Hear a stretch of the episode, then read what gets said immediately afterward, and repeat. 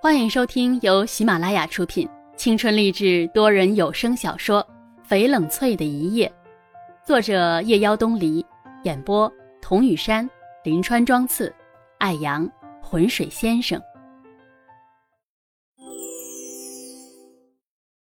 那日见面以后，徐小饶忙着各种宣传和后期采集制作，也有好长一段日子没有见面。冷翠这边依然是每天采稿写文。有时候也会加班到很晚。此时，他正看着电脑最新一期的文稿选题，伸手去拿水杯的时候，碰倒了桌上的相框。相框里面装着的是徐小饶送给冷翠的忆童年。他顺手拿在手上看，愣愣的发起呆来。三河凑过来，用手在冷翠的面前晃了晃，冷翠便对他笑了笑。这个是徐小饶画的，冷翠微笑着点点头。嗯，这幅画叫做《忆童年》。三河饶有兴致的拿过画看了看，嗯，有点意思。顿了顿，又说道：“以前只听你提起过这位天才漫画家，对他的印象也仅仅只是一个运气稍好、成名较早的女生而已。那天见到徐小饶以后。”就觉得竟是一位动若脱兔、性子热烈直爽、挺真性情的一个姑娘，有这样的一位朋友是你的福气。冷翠笑着说：“哼，听你这样子夸他，要是被他知道了，肯定都能飞上天了。”桑河也笑笑：“我想这位天才美女漫画家与你，应该是生命里很重要的人吧？很重要的人。”是呢，一想到徐小饶，冷翠就会不自觉地扯扯嘴角。徐小饶一直都是快乐的，他那样肺腑的快乐、自信，一直都是让冷翠最珍惜的。他多爱那样明媚的笑容，好像看见另一个他自己在笑一样，温暖、清明。冷翠去看徐小饶，大大的落地窗里面。人群里的徐小饶笑靥如花，安安静静地坐在那里，少有的乖巧模样。冷翠随着排队的人群，笑嘻嘻地出现在徐小饶的面前。徐小饶抬头一看是冷翠，然后不动声色地抓起冷翠的手臂就开始写字，一边写字一边跟冷翠说：“恭喜你，这位我的画迷，你已经幸运地获得和我共进晚餐的机会。”麻烦你现在先去旁边的休息室坐一会儿，等我给剩下的书迷签完名字好吗？徐小饶把我的两个字故意说的咬牙切齿，然后对冷翠扯出一个大大的笑脸。冷翠吃惊的看着徐小饶，几乎是一气呵成手上一系列的动作，抬起自己的胳膊，看着徐小饶歪歪扭扭划上自己的名字，有些好笑。徐小饶诡计得逞的斜睨一眼冷翠，然后继续认真的在每一本递过去的漫画书上签上自己的名字。冷翠坐下来，拿起桌上摆着的杂志随意翻看。不大一会儿功夫，徐小饶就已经走了过来。冷翠把自己的胳膊抬起来，故意皱起了眉头，说道：“请问，我这个幸运的书迷是不是以后都不用洗这只胳膊？”然后每天三炷香供奉，并且每天早上对他虔诚的祷告和顶礼膜拜呢。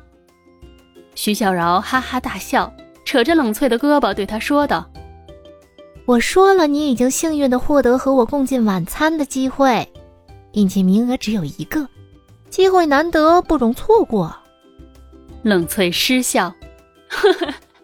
请问这个幸运的大奖是谁定制的呢？徐小饶转过头，用手敲冷翠的头。废话，除了我，谁还有这个资格？说完，把头一仰，拉着冷翠走了出去。那天他们吃完饭后，徐小饶接到一个电话就离开了。冷翠独自一人沿着空荡荡的街道回家。宽大的街道两边都种上了梧桐树。夏天的时候，风一吹，整个空气里都是干燥的梧桐味，让人瞬间就能平静下来。秦慕年远远的看见他，穿了一件宽宽大大的粉白毛衣，灰色的粗布裤子，斜挎一个大包，双手插在口袋里，垂着头，慢吞吞的走着，丝绒一样的长发此时散下来，倒显得更加冷清。他有些好笑的看着他一步步走过来，便叫了一声：“冷翠。”冷翠看着是他，显得很诧异。不过随即便恢复了常态。秦慕年站在那里，身体斜靠着车子。冷翠迟疑了一下，想起那次他很冲动地闯进他的办公室，心里还是有些别扭。那以后他们就再没有见过面。现在一时面对面，竟也不知道该如何开口。秦慕年倒显得很轻松，并没有刻意的跟他寒暄，只是说道：“冷翠。”沈阳想见见你。推开门，冷翠就看到沈阳虚弱的躺在那里，比上一次见到的男孩子更加瘦弱苍白。看到冷翠进来，沈阳的脸上立刻染上了神采，虚弱的想要撑起自己的身体。冷翠快步走过去，把沈阳扶起来，揪心的看着沈阳的手腕上密密麻麻的缠着胶带，有些气闷。沈阳伸出另一只手，想要去抚平冷翠皱起的眉头，说道：“冷翠姐姐，我都习惯了。”听到沈阳这样说，冷翠心里翻江倒海的难受。长久的病痛折磨，把这个本该阳光健康的男孩子变得如此羸弱不堪，实在不忍心去看。冷翠埋下了头。看到冷翠进来，沈阳就一直在笑。他说：“冷翠姐姐，谢谢你能来看我。瞧，我只能躺着和你说话了。”冷翠伸出手抚摸沈阳的额头。沈阳，等你病好了，姐姐带你去爬山，好不好？听到冷翠这样说，沈阳突然间就兴奋起来，他激动地抓住冷翠的手。太好了，我从来都没有爬过山，所有的人都告诉我。不能做那么危险的事情，可是我多么想到山上去看看。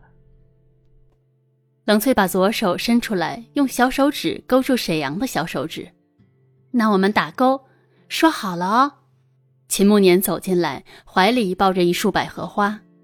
之后他接了一个电话，欲言又止的看着冷翠。冷翠说：“你有事就先走吧。”冷翠看一眼躺在病床上的沈阳，说道。放心，我会陪着沈阳，等你回来我再走。秦慕年走过去跟沈阳说了几句话就走了。冷翠把百合花插在瓶子里面。沈阳喜欢百合花吗？沈阳躺在病床上，虚弱的说道：“是月姐姐喜欢，所以我就喜欢。”冷翠的手在半空中停了一下。这个叫沈月的女孩子，冷翠从未见过面的女孩子。却仿佛是一直生活在她的周围一样。冷翠坐到沈阳的身边，用手轻轻的抚摸她的头发。沈阳在靠垫下面摸索了半天，摸索出了一个相框，递给冷翠。冷翠疑惑地从沈阳的手上接过相框，看到照片的一刹那惊住了。照片上的女孩子梳了两条长长的麻花辫子，穿一件白衬衣。淹没在一片黄澄澄的油菜花田里面，笑靥如花。可是女孩子的左半边脸上竟有一道刺目的长长的伤疤。冷翠吃惊地看向沈阳，不敢肯定地问：“这是沈月？”沈阳点点头。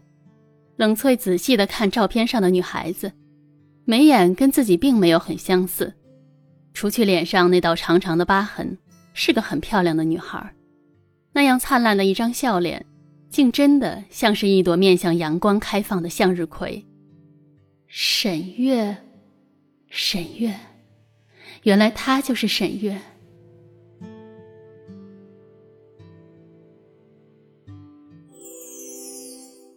本集已播讲完毕，我是雨山。如果您喜欢这部小说，请订阅专辑，更多精彩内容，我们下集继续。